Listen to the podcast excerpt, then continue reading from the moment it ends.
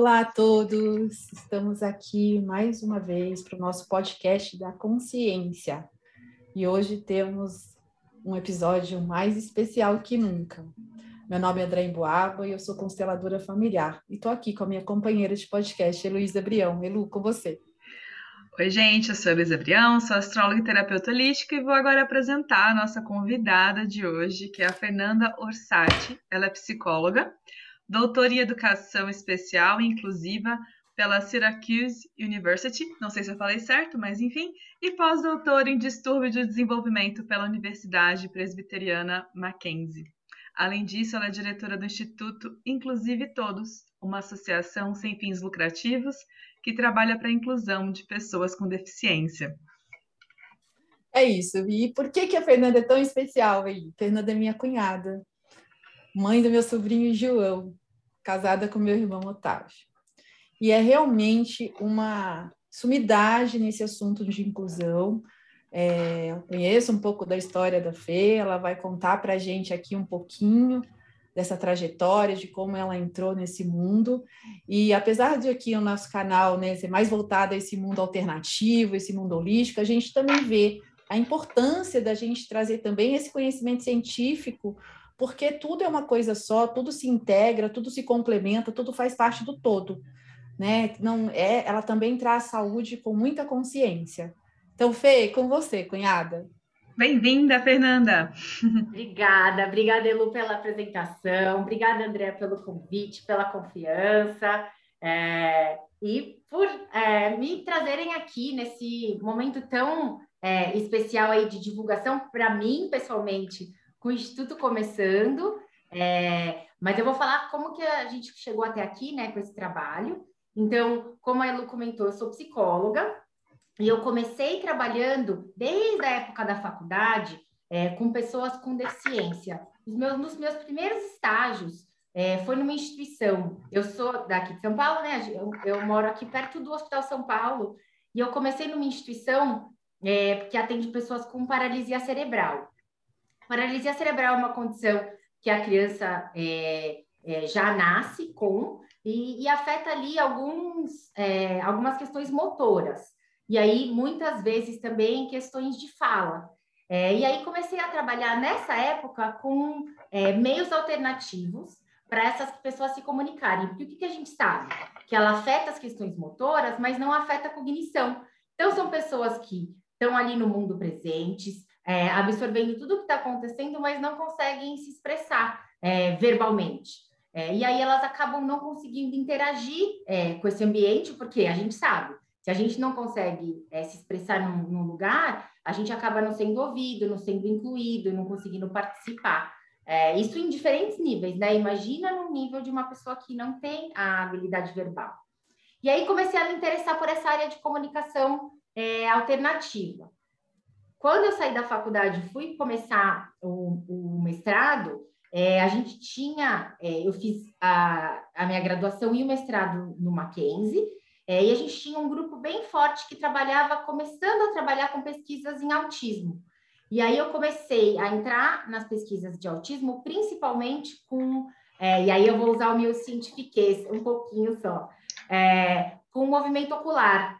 Algumas pesquisas é, trabalhando para onde a criança olha, em alguns filmes ou imagens ou figuras, para entender um pouco do funcionamento é, cerebral, um pouco das funções cognitivas, um pouco é, das preferências, um pouco de o que, ela está entendendo e apreendendo desse mundo, né? Se ela não consegue verbalizar tão bem, a gente usa outros meios para tentar entender o que, que ela está captando aí, apreendendo e como ela está percebendo esse mundo. E aí entrei nessa, né, nesse mundo do autismo, comecei a trabalhar no consultório com é, as crianças. E aí, como psicóloga, eu fui vendo. Ah, legal, meu trabalho é interessante, uma vez por semana, duas, algumas horas, é, a, com crianças com uma intensidade maior, mas o trabalho que é importante é o que é feito na escola. Porque essa criança está uma, duas horas comigo, mas ela está quatro, cinco horas na escola. Então, a gente precisa formar aquelas pessoas que estão lá para que essa criança consiga ser bem incluída, para que essa criança consiga participar, para consiga ter amigos, consiga aprender, né? E aí eu fui para fora, eu fui para os Estados Unidos aprender sobre inclusão. Então, a gente, é, na universidade que eu fui, é, que foi Syracuse, né, ela comentou, é, eu fui estudar sobre inclusão de pessoas com deficiência, e aí estudei isso acontecendo não só no âmbito da escola, que é super importante, porque é a nossa entrada na sociedade, né? Se a gente pensar toda criança embarca é, na sua família, e aí depois do seu núcleo familiar, o núcleo seguinte que ela acaba embarcando é o núcleo escolar. Então, como que a gente é, socializa as nossas crianças com deficiência? É, e aí o que, que a gente descobre é que a gente exclui muito, né? Em vez de socializá-las é, ao nosso redor, aprendendo, e a gente tirando as barreiras para que essas crianças estejam presentes, a gente acaba excluindo e dando algo especial. E aí a gente chama de educação especial, né? E aí, é, uma das coisas do doutorado foi desmistificar toda essa questão do especial. É, não tem nada de especial, né? Essas crianças todas, e aí se tornam jovens e adultos, a gente não tem um, um trabalho especial, um cinema especial, um shopping especial, um restaurante especial, né? A gente tem os restaurantes, os shoppings, os cinemas, os lugares que a gente socializa com todo mundo. Então, a gente tem que já incluir essa criança é, dentro dos ambientes e mudar os ambientes para que eles sejam mais ali é, diversos e consigam se adaptar às necessidades de todas as crianças. E aí, a gente se aprofundou, eu me aprofundei bastante nessa área é, durante o doutorado, trabalhei com treinamento de professor para criança da, de educação infantil, de como incluir crianças com deficiência de uma maneira geral, principalmente crianças com problema de comportamento. Por quê? Quando a gente vai numa escola e tem uma criança que está lá, por exemplo, que não está aprendendo, mas tem uma deficiência, mas ela está ali quietinha, é, ela fica. Mas a criança que grita, que sai correndo, que às vezes tem alguns comportamentos agressivos, ela é a primeira a ser excluída, né? Então, inclusão de criança é, mais tranquila, as pessoas normalmente fazem, mas com problema de comportamento, são as primeiras crianças a serem recomendadas a irem para uma escola especializada, né? É, e aí foi isso que eu aprendi a trabalhar com os professores nesse treinamento para as crianças é, com é, problemas de comportamento, crianças com deficiência e problemas de comportamento, né? Então, isso não acontece para todas as crianças, é, e nem todas as crianças que têm problemas de comportamento têm alguma deficiência também, mas claro. eu trabalhei uhum. nessa intersecção é, específica. E aí, depois é, da pesquisa de doutorado, eu acabei ficando mais quatro anos nos Estados Unidos, trabalhando com pesquisa clínica, né, num instituto lá, é, com treino de pais, e aí eu saí do treinamento de professores para ir para o treinamento de pais, porque é, quando os pais aprendem a dar suporte, é, conseguir entender as habilidades e dar suporte para as dificuldades dos seus filhos, é, a possibilidade deles também conseguirem trabalhar com a inclusão em outros ambientes também é muito maior, né? O que a gente muito vê são pais que acabam se fechando no seu núcleo familiar menor por medo de levar, por exemplo, a um restaurante ou ir num parque e aquela criança é, ter algum comportamento que ele não consegue controlar, e aí, porque a sociedade não é um lugar que está preparado, que é, é traz é, essa criança se, se sentir bem-vinda e essa família se sentir bem-vinda. Então, a gente tem que trabalhar dos dois lados, né? E aí, trabalhando com esses pais, trabalhei muito com treinamento. Aí eu voltei lá no meu primeiro estágio da faculdade, é, não com a população de pessoas com paralisia cerebral, mas com o treinamento de comunicação alternativa, que são então eu trabalho que eu trabalhei nos últimos anos e hoje em dia trabalho bastante. Então são crianças jovens, crianças e jovens e alguns adultos também com autismo ou outras é, questões do desenvolvimento é, que não falam, é, que, e hoje em dia a gente usa o termo não falante, porque não quer dizer que ele não se comunica, ele se comunica por gestos, igual eu estou fazendo aqui milhares de gestos, expressões, por comportamentos, mas eles são não falantes, É, e aí a gente usa métodos alternativos, que são cartões, pranchas. Aí a gente usa muito tablet hoje em dia com alguns aplicativos. E aí e, e foi isso que eu fui treinando é, nesse, nesse instituto que eu trabalhei nos Estados Unidos. E aí quando eu voltei é, para cá por uma vontade de realmente fazer uma diferença, de conseguir é, retomar um trabalho é, onde eu queria que estar perto da família e fazer um trabalho onde a gente faz é, mais diferença mesmo. É, aí eu lancei um aplicativo para comunicação alternativa, que chama Inclusive, é, que usa ali cartões é, com imagens e palavra escrita e o áudio para as crianças e os jovens conseguirem se comunicar. E aí venho desde então trabalhando, dando é, suporte para as famílias e para as crianças no ambiente do consultório, é, dando aula é, no Mackenzie de volta e orientando e orientando alguns trabalhos é, lá. É, e aí agora começou o Instituto, né? Que é uma vontade, porque a gente sabe que o, o trabalho clínico, ele é, primeiro que ele é muito individualizado, que é bem positivo, porque cada pessoa é diferente, cada pessoa precisa de algo diferente, mas a gente sabe que é, nem todo mundo tem acesso né, ao trabalho clínico. É, e a gente sabe que na deficiência, é, muitas famílias ficam desassistidas quando a gente fala é, de suporte para que elas sejam incluídas, para que elas estejam participando da sociedade. Existem sim alguns serviços é, na nossa comunidade, é, no nosso município, estaduais também que abarcam, mas as filas de espera são gigantes e a gente é, precisa, assim, de um. Ah, o terceiro setor está aí, né, para ficar e para ajudar o que as, nossos governantes é, não conseguem fazer e para as pessoas que é, não conseguem é, trabalhar. E por o outro lado, essa questão é, da pesquisa, né? Eu acho que a gente acaba, eu não me é, não comecei a trabalhar só na universidade, porque a gente acaba aqui no Brasil também, a gente não tem muitas opções é, acadêmicas aí para quem segue esse, esse caminho. E aí eu também não queria abandonar esse lado da pesquisa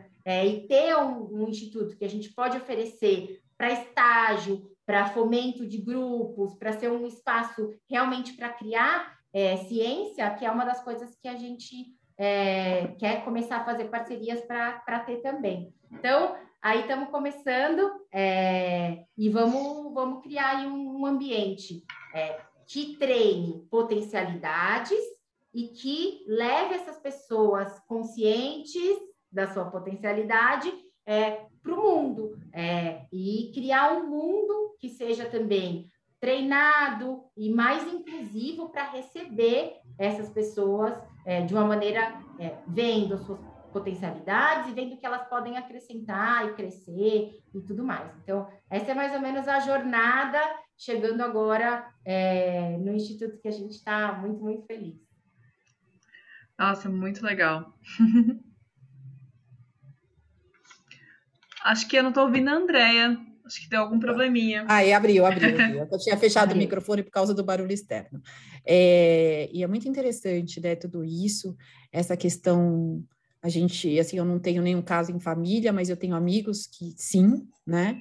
E a gente vê de certas dificuldades que só quem vive sabe o que é, né? A gente imagina, mas não, não faz parte do meu mundo, e quando não faz parte é mais difícil da gente sentir. Tem um, clientes que já vieram com esses problemas também, seus filhos terem algum tipo de deficiência, né? E essa questão da inclusão hoje tão em voga, né? E a gente for ver, né? É, acaba se deturpando também esse lugar, né, da inclusão. Porque eu vi em algum lugar, né, não lembro exatamente aonde, a pessoa chegou num restaurante e era uma pessoa de, acho que era uma psicóloga também para esse essa situação mais inclusiva mesmo, trabalhava com algo assim, e a pessoa chegou chamando de, eu não lembro o termo que é usado hoje, mas a inclusão que chama, acho que é amigues, é, amigue, aí ela falou, por quê? Porque aqui somos um restaurante inclusivo. É mesmo? Vocês têm um cardápio em braille? Vocês fazem comunicação com os sinais? É, vocês têm um lugar especial para uma criança com deficiência? É, porque se deturpa esse lado inclusivo. Eu não, é nem, não sei se é se deturpa, eu acho que se colocou num lugar muito superficial, digamos assim, de uma inclusão específica e esqueceu de outras, outras, né, outras categorias, eu não sei como é que a gente colocaria em palavras isso, outras pessoas que também precisam muito dessa inclusão e que não são vistas mesmo, porque quando é aquilo que a gente fala, quando não faz parte, né, quando o problema não é meu, não, eu não olho muito para aquilo, né? A gente tem uma, uma tendência a isso, a gente só olha quando a coisa chega, né, na, na, na dor, né, na nossa dor. Não é verdade? É isso. E, e é isso, Deia. É, quando a gente fala de inclusão, né, é isso. A gente fala é, que a gente não pode se limitar, e aí, entre aspas, a gente tem um trabalho gigante de inclusão no Brasil, e é isso, de raça, é, de gênero, é, de orientação sexual, de várias questões de, é, socioeconômicas, mas a gente acaba esquecendo da deficiência, né? Então, a deficiência, ela é mais uma, e ela deve ser pensada, não como a ah, mais uma, como eu acabei de falar, mas assim, é, como é, os nossos todos os nossos ambientes têm que estar preparados. E é isso. Eu, hoje em dia, ando de carrinho é, do meu bebê na rua. Mas, assim, aí eu, todos os dias eu imagino um cadeirante andando nas ruas de São Paulo. Você não consegue ir até a esquina é, é, sozinho. Você não consegue pegar o ônibus. Tem muitas estações que o metrô, o, o elevador não funciona, né? Então, assim, a gente tem barreiras físicas para participação das pessoas com deficiência em todos os ambientes, desde sair da sua casa, né, até adentrar qualquer outro ambiente, seja de estudo, de trabalho, de cultura, de tudo. E a gente tem uma lei, é, desde de 2015, uma lei bem robusta, é, que garante que essa inclusão seja feita em todos esses ambientes. Direito à moradia, direito a, a acesso cultural, direito à comunicação. Então, é isso. Se eu chego hoje em dia numa universidade é, e eu preciso de um intérprete de Libras, eu tenho direito assegurado por lei de ter um intérprete de Libras comigo na minha sala é, de universidade. Então, assim, e isso acontece em todas as universidades agora? Ainda não, não. Né? Então, a gente tem na lei muitos direitos assegurados, mas por pouco que é cumprido. Todos os restaurantes deveriam ter um banheiro acessível para um cadeirante, né? E eles são? Não. Outro dia, no, no avião, tinha um jovem com autismo que foi obrigado a colocar máscara. E ele não é a lei, por exemplo, uma lei que apareceu agora é que as pessoas com autismo não são obrigadas a utilizar máscara em nenhum ambiente, porque tem algumas questões próprias do autismo e sensoriais é, que fazem com que essas pessoas não, se, não, não precisem ser obrigadas. Se elas conseguirem, ótimo. Mas se elas não conseguirem, elas não precisam ser obrigadas. A pessoa e a mãe dela foram retiradas do avião pelos funcionários da empresa aérea, porque queriam obrigar a pessoa, o, jovem, a utilizar máscara. Então, assim, a gente tem as leis, né, que ótimo que a gente tenha para garantir que essa inclusão seja feita, mas a gente tem a barreira das atitudes ainda, né? Então, como que a gente instrumentaliza as pessoas de uma maneira geral, é, para que elas tenham convívio, para que elas saibam como fazer, para que elas preparem os seus ambientes para é, receber, né? Então, é, e aí a gente vem com um conceito que eu gosto bastante de trazer quando a gente conversa sobre isso, é, é de desenho universal. Então, é, todos os nossos ambientes, é, eles é, têm, eles podem ser pensados de antemão para que todo mundo, com todas as habilidades, possam participar, né? Então, se eu estou aqui e eu estou falando com vocês, a gente deveria ter uma legenda, a gente deveria ter uma pessoa é, em braille, a gente deveria ter uma sinopse do que foi falado. Por quê? Porque quem tem dificuldade de compreensão, quem tem dificuldade de audição, quem tem dificuldade de visão, vai conseguir participar é, dessa conversa que a gente está tendo. E isso serve para tudo. Então, desenho universal é criar. Tudo que a gente cria, ele tem que ser pensado num acesso total. E aí é óbvio, se a gente de antemão não conseguir. E uma, uma, um exemplo simples são as rampas que a gente tem na rua, né? Então, nas esquinas, quando a gente tem rampa, ela serve para o cadeirante, ela serve para o idoso, ela serve para a mãe empurrando o carrinho de bebê. Então, todo mundo se beneficia quando a gente desenha o mundo de uma maneira universal, né? Então, é essa a ideia. A gente pensa em todo mundo é, já de início. Quando a gente não consegue, que a gente tem os nossos limites financeiros, é, tem as, as nossas contenções, a gente começa a criar as adaptações nos nossos ambientes, né? Para que isso possa ocorrer no máximo possível, né? Assim, no, no, na, na, extensão máxima possível. E aí a gente tem que pensar, então, quais são essas adaptações, é, em quais os ambientes que a gente vai precisar fazer isso, para isso, para garantir que a gente tenha a participação de todo mundo, né? Mas o que você falou é muito verdade. É, a maioria das pessoas que acabam trabalhando no, na área e no campo da deficiência foram tocadas por questões de deficiência é, por alguma ou por um filho é, com deficiência ou uma deficiência adquirida ou realmente nasceram e acabam tendo que ser ativistas para conseguir estudar, para conseguir participar das coisas no seu dia a dia, né? Então, é, e aí elas acabam percebendo, nossa, não tem muita pai que ó, se pega com um filho com deficiência e fala, eu não tinha reparado que o mundo era tão.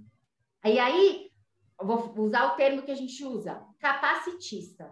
É, é quando a gente é, tem a discriminação das pessoas com deficiência. Então, a gente fala de capacitismo. É, quando a gente é, pensa que só existe um jeito no mundo de se movimentar, que é andando. Não é rolando, não é, é cadeirando, é, não é de outra maneira. Ou só existe um jeito no mundo de se comunicar, que é falando. Não é usando gestos, não é usando sons, não é escrevendo, não é usando os aplicativos para essa comunicação. Então, capacitismo é a gente é, colocar como ruim, como déficit, ter uma deficiência, né? E a ideia é, se o mundo fosse sem barreiras, é, as deficiências não existiriam. Né? Existem diferenças individuais, existem diferenças em diversos contextos que acabam propiciando ou não a sua participação, mas se os contextos não tivessem barreiras, né, a gente não precisaria pensar na inclusão, porque estaria todo mundo já incluído, todo mundo já ali é, participando. E aí, o, último ponto que, assim, que para mim faz muito sentido da gente conversar, né? Quando eu falei de inclusão na escola. Aqui, eu imagino nós três, estudamos com poucas ou nenhuma criança, colegas com deficiência na escola, né? Então, a gente acaba que, quando a gente se depara com uma pessoa com deficiência, a gente não sabe como agir, a gente fica com vergonha, a gente é, tem, tem uma dificuldade ali é, dessa transição para saber como lidar. Se a gente não teve ninguém na família, ou no, porque a gente não estudou. Nas nossas próximas gerações, em que as crianças convivem atualmente é, com crianças com deficiência, mas deveria ser muito mais ainda. É, a gente teve um retrocesso aí da lei de inclusão, depois a gente pode falar, mas é, a maioria das crianças hoje em dia tem o direito de ser incluída e é incluída, tirando pandemia, né?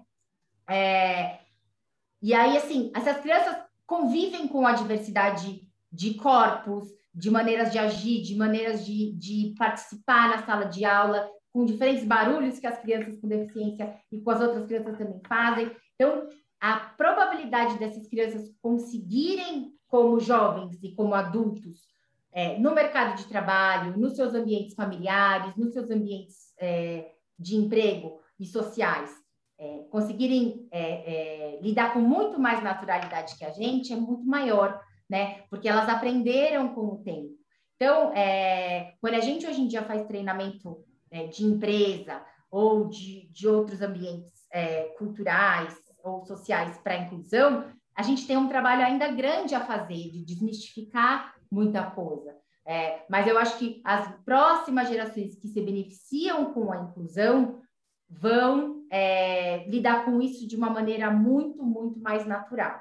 E aí, parênteses, não para dizer que a inclusão nas escolas do Brasil é perfeita, a gente tem muitas questões a serem levantadas, de número de crianças por sala, de suporte que elas recebem, da preparação do professor, é, da estrutura das escolas. Então, é, tem um monte de coisa aí para se arrumar, é, mas a gente tem aí, é, de novo, uma lei que ela é bem positiva, mas que a gente ainda falta muito do suporte para que essa lei é, vigore e consiga atingir os objetivos que ela está aí para atingir. Uma coisa Nossa, que você traz. Pode falar, Dé. Pode falar, pode falar, pode falar, depois eu falo. Não, é que de todas as coisas técnicas que você trouxe mesmo, assim, sobre o mundo, o mundo se adaptar, né, de em todas as formas, na comunicação, a gente tem vários aplicativos, né, no caso, para um deficiente usar, junto com um programa como o nosso, por exemplo, ou colocar rampa nos lugares, enfim, isso tudo é muito palpável, vamos dizer assim. O que eu sinto é que a gente vive uma crise há muito tempo, não é de agora, sobre empatia mesmo, sabe? Sobre as pessoas terem um comportamento de observar. Estou estudando do lado de uma pessoa que é diferente de mim, diferente, e que está ali com desenvolvimento que de alguma forma pede mais atenção do professor, ou que, sei lá, tá ali interrompendo a aula o tempo inteiro. E as crianças, os jovens, os adolescentes, é como se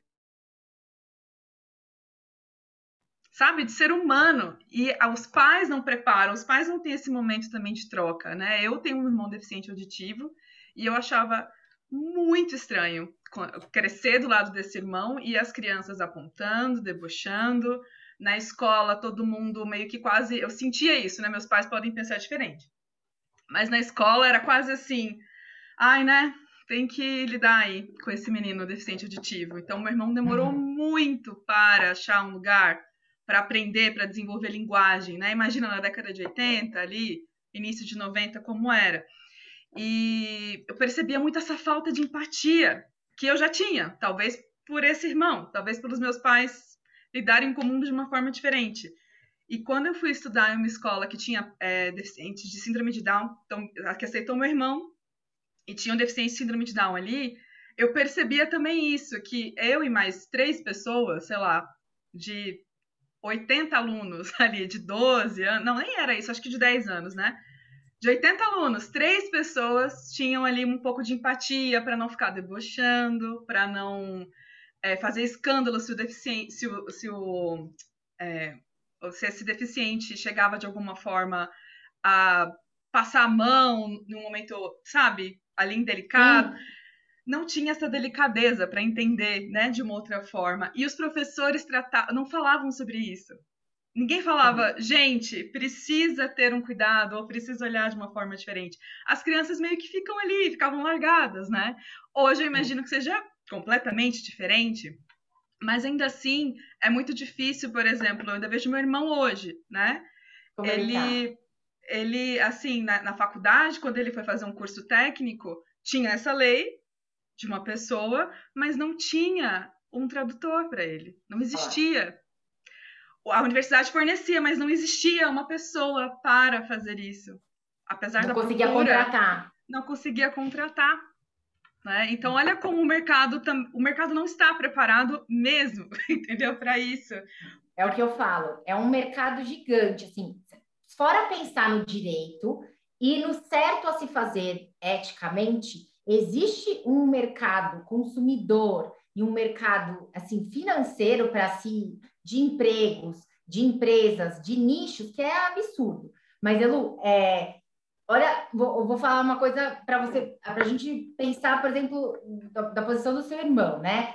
É, o seu irmão, num curso geral, as pesquisas mostram que uma pessoa que é deficiente auditivo, que lê lábios, então, ela consegue estar numa sala de aula. Se o professor é minimamente é, ensinado a olhar para os alunos enquanto ele está falando, ele não vai virar na lousa e falar de costas e ninguém vai conseguir ouvir, né? Porque isso acontece muito também. Ele consegue só pegar 40% do que está sendo falado, né? Então, isso se ele for um leitor labial proficiente.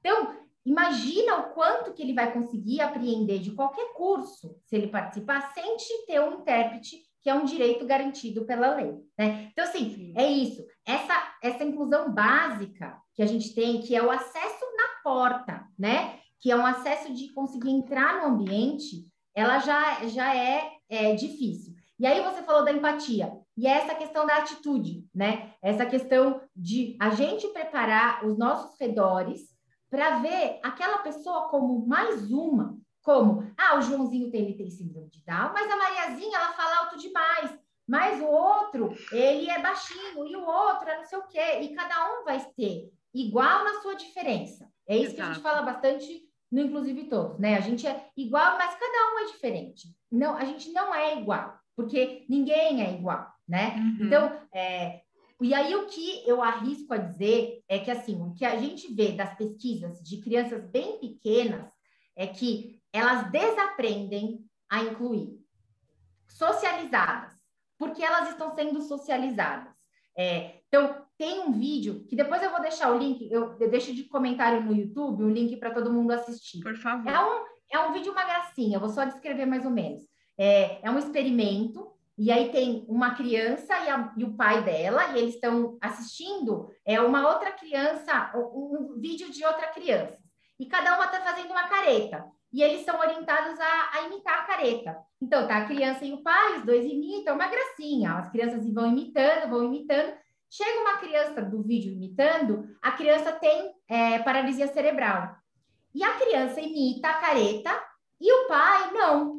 O pai fica super com, é, com vergonha, constrangido, olha para a criança. E ela, é, assim, é uma pessoa com paralisia cerebral que tem algumas questões físicas e de expressão e de organização ali é, dos músculos do rosto, mas que ela está fazendo uma careta. E se a proposta era imitar uma careta, por que, que a gente, como adulto, fica com essa questão é, de não querer fazer igual para aquela pessoa, né? Então, é, então eu diria que a gente é um silêncio, errado. né? É uma vergonha, é um silêncio, tipo, ah, então ah, não sei como Isso. agir sem ofender, aí, né?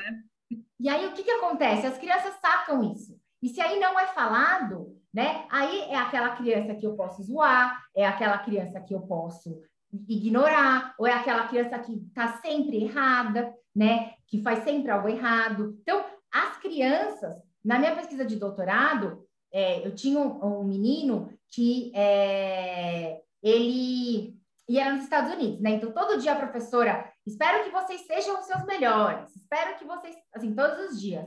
Aí uma, um dia uma menininha falou assim: "Ah, mas o Ed, ele não consegue ser o melhor dele". Porque a professora falava que o Ed não era legal, que o Ed não fazia isso. Então, é a criancinha de seis anos. Elas estão pegando todas essas informações, porque aí elas estão criando. E aí isso é a gente, né? A gente forma na nossa cabeça o que quer dizer deficiência. Porque a gente vai pegando essas informações do nosso meio. Ah, as pessoas não estão representadas nos nossos ambientes. Ah, não estão nas nossas revistas, não estão nos nossos é, televisão. Elas, ah, quando a gente fala dela, a gente fala como se fosse uma coisa ruim, como se fosse um peso tê-los na sala de aula. Então, as crianças, e aí, nós e todos os outros adultos, estamos pegando essas informações e criando esse conceito, né, do que, que é uma pessoa com deficiência. É, então é isso, aí a gente acaba é, tendo essas, essas visões negativas e passando isso nas nossas salas de aula, e aí, por consequência, nos nossos ambientes de trabalho, é, e, aí, é, e aí a gente tem que retomar tudo, né? Voltar lá para aquela criancinha que está imitando a careta, e tem que imitar a careta, porque a diversidade faz parte dos nossos ambientes e é assim que a gente vai conseguir incluir, é assim que a gente vai conseguir trabalhar, né? Então, muitas vezes, é, uma das primeiras perguntas que me fazem quando a gente vai fazer treinamento em empresa é como é que eu falo dessa pessoa? Eu falo, como assim, né? Ah, e aí uma das coisas que a gente fala assim, ó, para gente que não tem deficiência, a gente usa pessoa com deficiência né? Para aquela pessoa, ela pode se chamar de surdo, ela pode se chamar de autista, ela pode se chamar do que ela quiser. A gente fala pessoa com deficiência, não é com necessidade especial, não é anjo, não é, é outras coisas, né? Acho que uma das primeiras coisas, e, e, e aí a gente descobre como a maneira que a gente fala das pessoas é, importa, né? Linguagem importa. Importa o jeito que a gente fala sobre os outros, é, porque isso reflete como a gente pensa e vai refletir como a gente age, né? Então, tudo isso a gente tem que ir aprendendo e desmistificando para que a gente consiga realmente enxergar potencial, enxergar o que as pessoas fazem, Não ficar, ah, mas ela não faz. Não importa. Olha as outras coisas. Eu também não faço um monte de coisa. E ninguém está aí falando das coisas que eu não faço, né? Se, é isso que eu falo. Se eu fosse. Outra coisa que a gente faz nas apresentações, né? Ah, vamos fazer aí um perfil, né, das deficiências da pessoa que está entrando, né, nesse trabalho. Se eu chegasse numa empresa com o perfil das coisas que eu não faço, eu ia ficar horrorizada. Assim, como assim, gente? Eu não faço um monte de coisa, eu não sei nenhum instrumento, eu falo alto pra caramba, eu não consigo ser é, tranquila, eu penso em várias coisas ao mesmo tempo.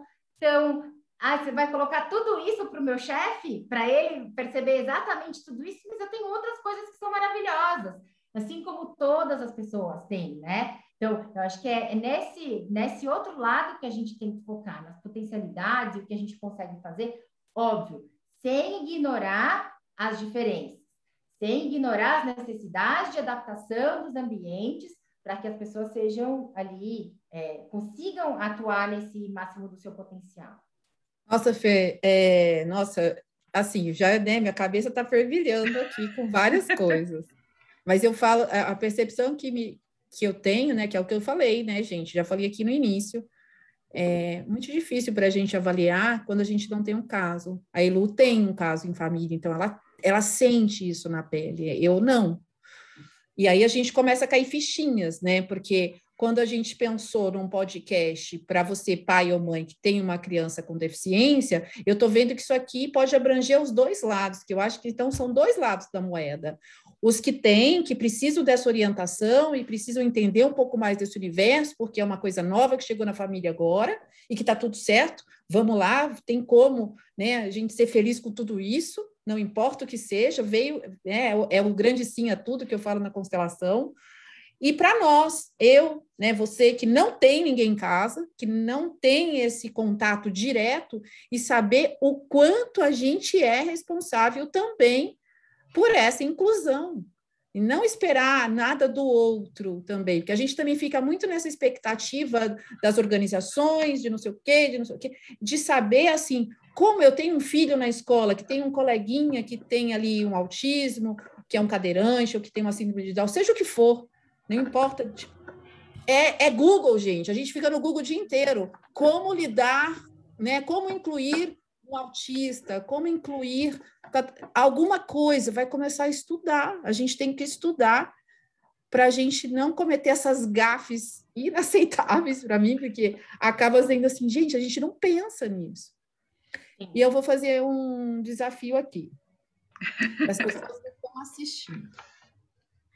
É, a gente olhar para isso com amorosidade e realmente começar é, pelo nosso vizinho, né? Pelo aquele colega que a gente conhece, pela escola do nosso filho, do sobrinho, seja o que for, e a gente começar a olhar para isso com esse olho, com esses olhos de inclusão de verdade, como eu lido com isso, qual a melhor forma, como eu faço o meu filho respeitar isso e aceitar como é, olhando essas diferenças, que eu achei incrível isso, que ninguém realmente é igual.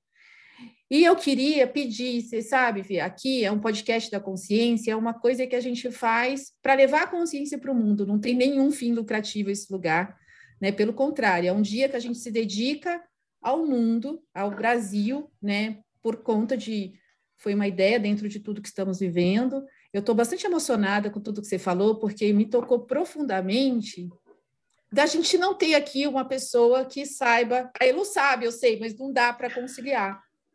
Então, sei, sei mais ou menos, ainda é um problema meu. Eu me, me, tá. me acomodei, tá? Mas... Com a linguagem do meu irmão, não, mas mais ou menos também.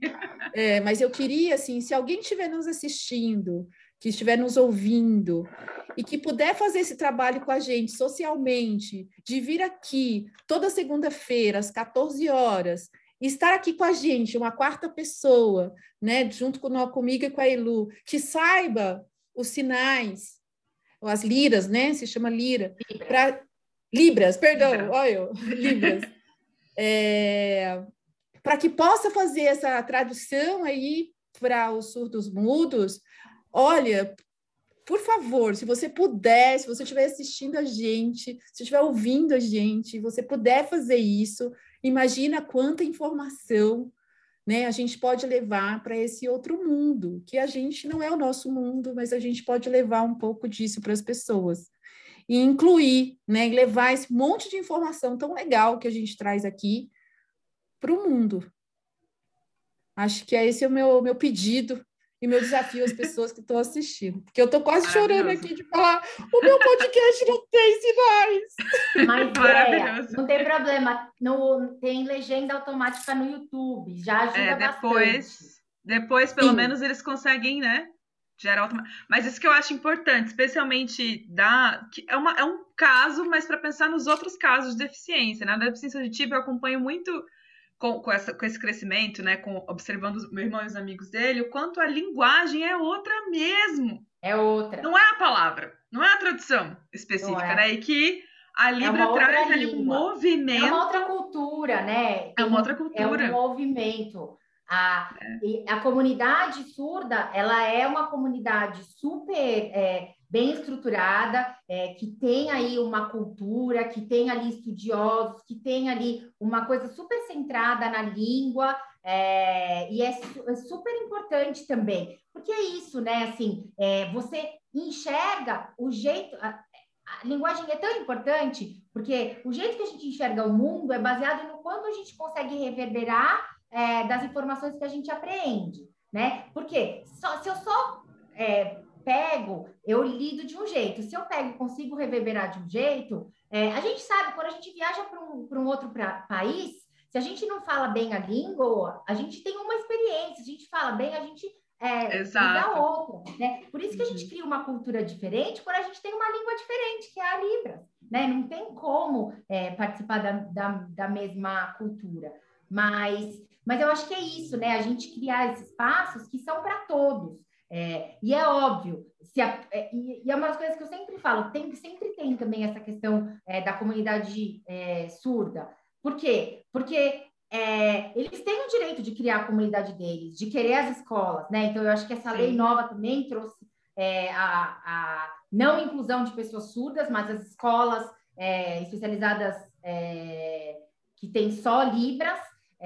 por quê? Porque se criou ali um, um jeito é, diferente de lidar com é, a, a, a, questão da surdez e dentro da nossa sociedade, né? E, virou um, movimento que é mais paralelo e, e, mais individualizado nesse sentido. Mas que também faz sentido, né? Eu, eu, eu falo muito isso, que a gente tem que respeitar muito a vivência de cada pessoa dentro da sua deficiência e dentro do seu contexto do seu contexto social, né? E, eu, e a ideia, eu vou acrescentar é, alguns perfis de pessoas com deficiência do Instagram é, que falam sobre isso, que falam sobre o capacitismo, porque uma outra questão é: sou eu, uma pessoa sem deficiência, falando sobre a deficiência, Sim. né? Então, tem um movimento que é nada sobre nós sem nós.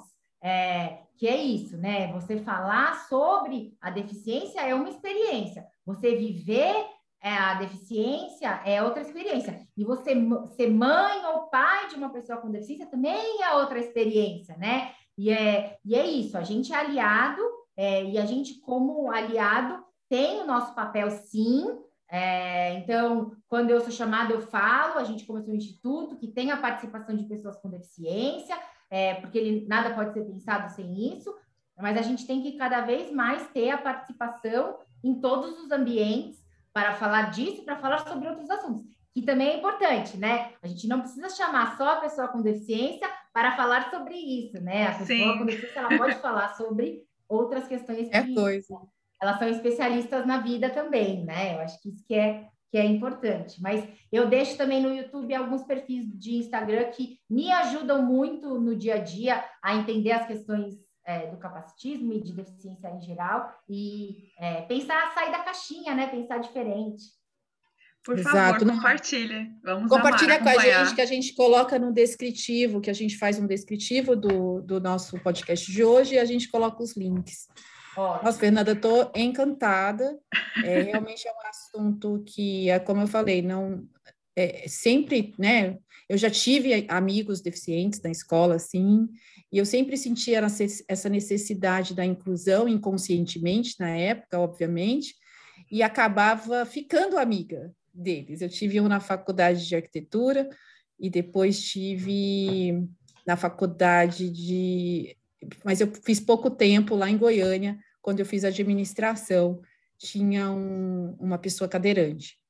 É, e aí eu senti essa necessidade de ser amiga primeiro daquela pessoa, entendeu? Porque eu falava assim, vai ser excluído, né? Então deixa eu ser a primeira a estar tá ali, fazer trabalho juntas, fazer trocas, né? Eu queria fazer trabalho com aquela pessoa, eu queria. E eu não sei o sentimento que me levava a isso, e não importa mesmo, mas eu fazia com muito coração por esse medo de ser excluído. Como eu sofri muito bullying na escola, por outras questões, é, quando eu entrei, na, quando eu cheguei né, no nível universitário, quando eu vi uma pessoa que era diferente e que ela poderia ser excluída do grupo, eu era a primeira a estar ali com ela, entendeu? Porque eu falava, já, já foi muito excluída, vem aqui que a gente se abraça juntos, né? Então, isso me dava um, uma força, assim, de seguir adiante, sabe? Eram pessoas que tinham muito, tem muito amor, né? E aí, quando você inclui, você só sente amor. Isso eu acho, assim, é, é, a troca ali é muito verdadeira, né? De, é de real valor, assim, no sentido geral.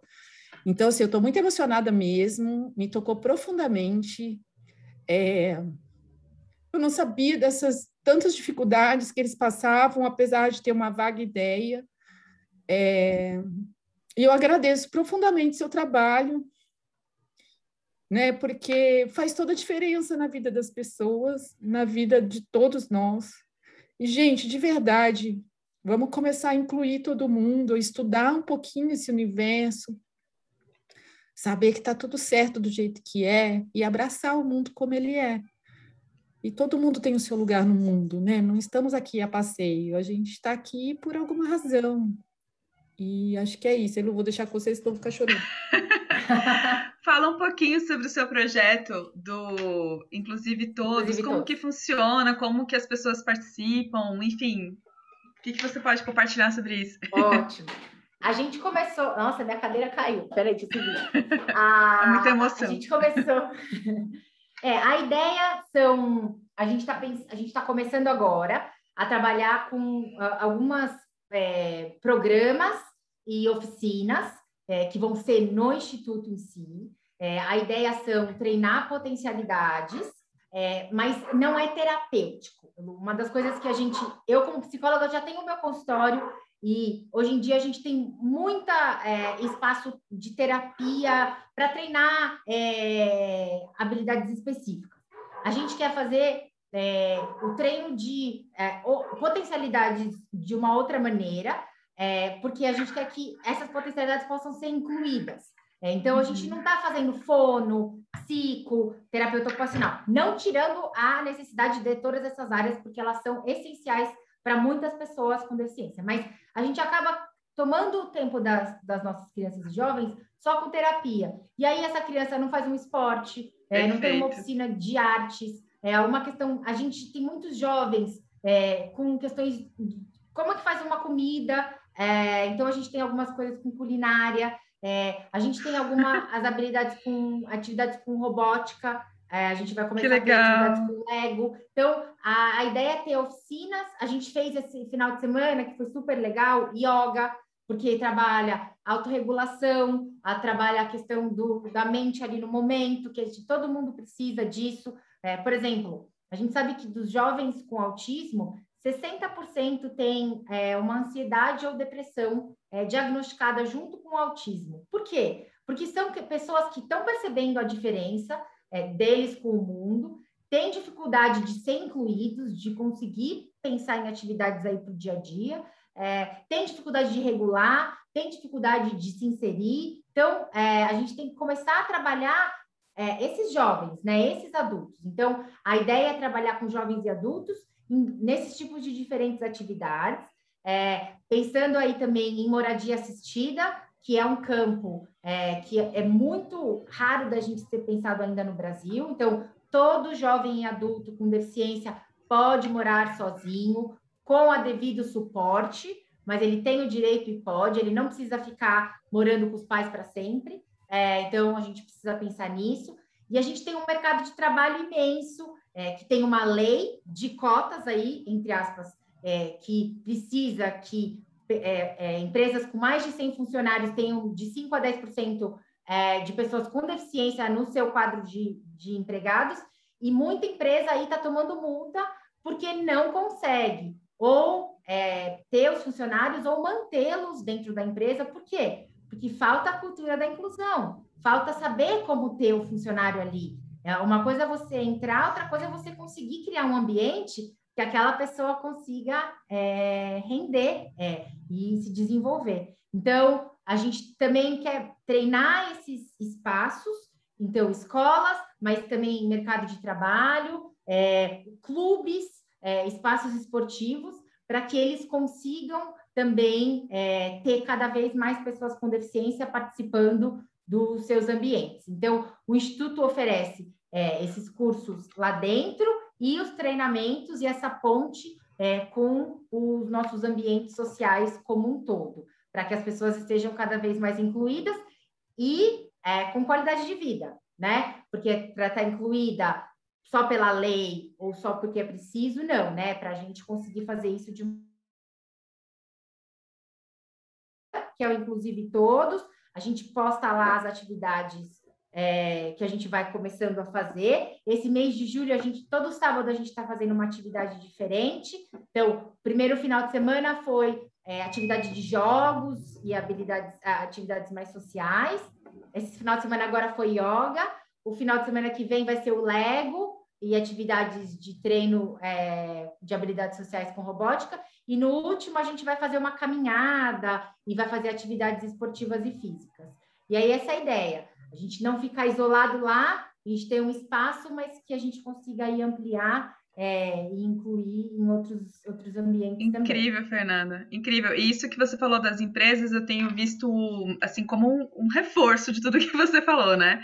Eu tenho acompanhado muitos relatos de quem é parente de deficientes, assim, não dos deficientes, sim, do meu irmão sim também, mas Sim. que as empresas que estão aí se adequando com essa cota, sabendo a qualidade de cada uma da, dessas pessoas que está chegando para elas, está colocando, pô, eles são muito bons nisso, são muito bons em revisar motor, são muito bons em é, na parte administrativa. Quando eles começam a perceber isso, parece que a empresa dá um, um boom e começa a contratar mais, né? Então é muito é bom isso. pegar realmente é, o que, que essa pessoa, essa essência ele traz de, de positivo como qualquer outra pessoa e talento, né? Uhum. Exato, exato. Então é muito bom, Todo muito mundo bom. Tem o seu, exato. A gente tem que saber é... e aí eu falo, é esse match da empresa, da vaga com a potencialidade e a vontade daquela pessoa. É isso que a gente está tentando fazer essa essa. E claro, treinar as habilidades para aquela pessoa, porque se ela não sabe, não sabe até agora, não conseguiu ser incluída, ela não vai conseguir participar de uma entrevista. Tem muitas pessoas que não sabem nem as suas próprias potencialidades. Ela só focou na terapia o que ela não sabia, o que ela não era boa, o déficit. Então, ela está chegando ali, a gente tem que treinar o que, que ela sabe, o que, que ela consegue, o que, que ela é boa. Então, é isso que a gente também tem trabalhado. Perfeito. Fechei meu áudio. Ai, eu estou encantada Fê, nosso tempo está acabando. É, não sei se tem pergunta, acho que não tem, né, Fê? Não, não temos perguntas. Não temos perguntas. não. Mas, assim, como eu falei, para quem está aqui ouvindo, a gente vai colocar todos os contatos da Fernanda, do Instituto, aqui abaixo na live, explicadinho ali. Todos os links a Fernanda vai me mandar. Eu prometo colocar nas lives também para vocês terem acesso. Vamos, sim, chamar um convidado é, deficiente, uma convidada, para trazer um pouco desse universo para a gente, para a gente sentir um pouco disso, né, de uma pessoa que tem uma outra visão. É, Fernanda, indica para a gente alguém, tá? Que você já segue aí, que você conheça. E imensamente grata e honrada. Se eu já te admirava, agora eu te admiro muito mais, né? A gente, né, a gente se fala muito, mas a gente nunca chegou no nível de de conversa desse nível de, de entender um pouco sobre o seu trabalho e todo, todo esse universo por trás desse trabalho. O seu trabalho eu sabia, não sabia o que você, né, o que realmente é esse universo. Elu, te amo, amiga, você sabe, estamos juntas sempre. É um prazer, uma honra ter você aqui comigo. Fê. Prazer. Gente, obrigada a vocês. É isso que a gente tem que é, dar cada vez mais voz a esse assunto e aí dar voz às pessoas com deficiência. É isso que a gente tem que, tem que fazer. Obrigada mesmo. Parabéns aí pelo trabalho. É isso. Obrigada. Ficamos, e só então... se alguém quiser colaborar com o, inclusive todos, assim, até com capacitação mesmo, trazendo atividades, te procura, né? Nos links todos que Por a gente favor. vai colocar aqui. Então, pode, tá pode mandar, é, eu deixo o e-mail e vou deixar também o Instagram, são duas meios de encontrar a gente. Combinadíssimo. Gratidão. Então, é isso, gente. Então, mais um episódio do nosso podcast da consciência, falando de inclusão. Espero vocês na próxima segunda. Um beijo a todos. Boa tarde. Tchau, tchau. Boa tarde. Tchau, tchau. Tchau, gente. Obrigada.